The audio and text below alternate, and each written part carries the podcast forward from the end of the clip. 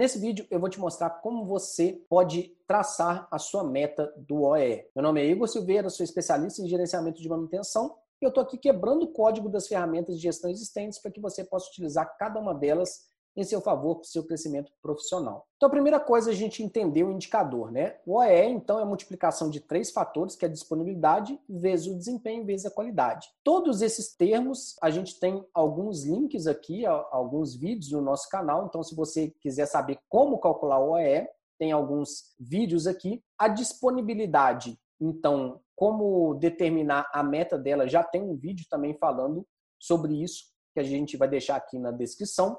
Então, nos resta saber o desempenho a qualidade, e quando a gente juntar esses três aqui, o que, que vai dar como meta do OEE. A qualidade, em muitas empresas, ela está relacionada a uma qualidade, às vezes, de 100%. Por quê? Por exemplo, em cimenteiras, a tudo que é processado e não é cumprido a qualidade, ele vai para um outro silo que ele é reprocessado e, com isso, a gente não tem perdas relacionadas à qualidade. A gente tem perdas, sim. Essas perdas elas vão para o desempenho, uma vez que eu tive que passar pelo processo ou por parte do processo duas vezes, eu estou gastando tempo a mais que não deveria. Porém, ele não é impactado na qualidade. Então, a qualidade teria que ver de cada processo e ou o que as diretrizes da, da empresa julga que seria um fator interessante aqui para a qualidade. Só que o grande, a grande dificuldade das pessoas é traçarem uma meta de desempenho. Então, para começar, o cálculo do desempenho, ele também gera muita discussão. Por quê? Basicamente, o desempenho ele é a comparação entre a produção real e a produção teórica. Então, o que é essa produção teórica? É a capacidade nominal do equipamento. E esse é um termo que gera muita discussão. Por quê? Ah, mas quem falou isso foi o fabricante, mas desde quando instalou esse equipamento aqui, ele nunca deu essa produção. Então, o que, que a gente, o que, que é interessante fazer?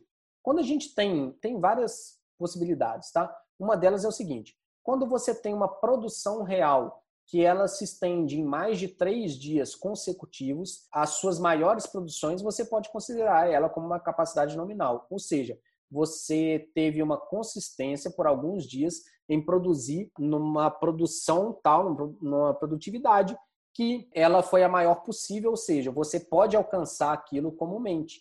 Então, ela passa a ser a sua capacidade nominal e vai ser a sua comparação com a produção real. Então, pode ser, essa pode ser uma forma de determinar. Outra forma é pelo próprio projeto, né? Enfim.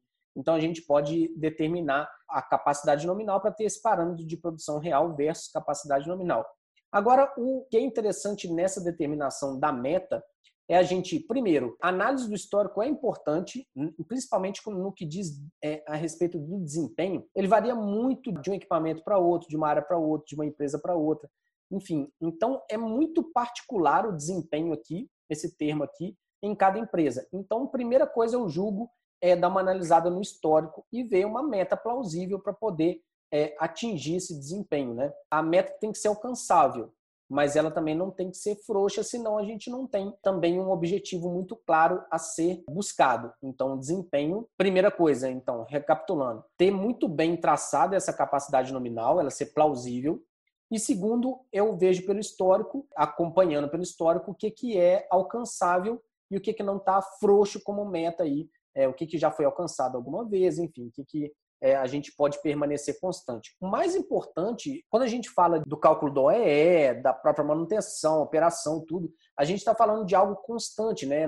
Nunca para, é uma rotina que ela gira semanalmente, mensalmente, enfim, mas ela está girando o tempo inteiro, né? Não é um projeto que tem início, meio e fim e sim uma rotina, é um ciclo que ele nunca acaba. Tá, então, tendo em vista isso, é um ciclo que nunca acaba, o que, que eu busco principalmente nos processos? Uma homogeneidade dos processos, uma consistência, eu trabalhar sempre da mesma forma, seguindo aquela mesma linha ali, se eu tiver, quanto mais consistente eu estar nos meus indicadores, nos meus números, melhor vai ser para o meu processo. Eu tenho menos instabilidade, eu tenho menos surpresas, enfim, eu consigo estar mais, gerar mais resultado no final das contas. Então, isso que é o mais importante. Ou seja, se eu tenho um desempenho, se eu tenho uma estabilidade, um certo número ali historicamente, é ele que é interessante a gente buscar como meta, porque eu vou tornar o meu processo produtivo mais estável. E aí, assim, estipulamos a meta de disponibilidade de desempenho e de qualidade, então a multiplicação dos três vai ser a minha meta do OE, né? Não tem segredo, da mesma forma que o OE é calculado, a meta também do OE vai ser calculado da mesma forma. Entendam que geralmente o desempenho não vai ser uma meta muito grande mesmo não, tá? Eu tenho algumas referências, por exemplo, de qualidade 100%, disponibilidade 95%, desempenho 85%, para nos dar um OE de cerca de 80%, que já é um OE muito, muito, muito alto, tá? Em várias empresas eu já medi um OE de 40%, de 30%, de 60%, isso é mais comum do que a gente imagina.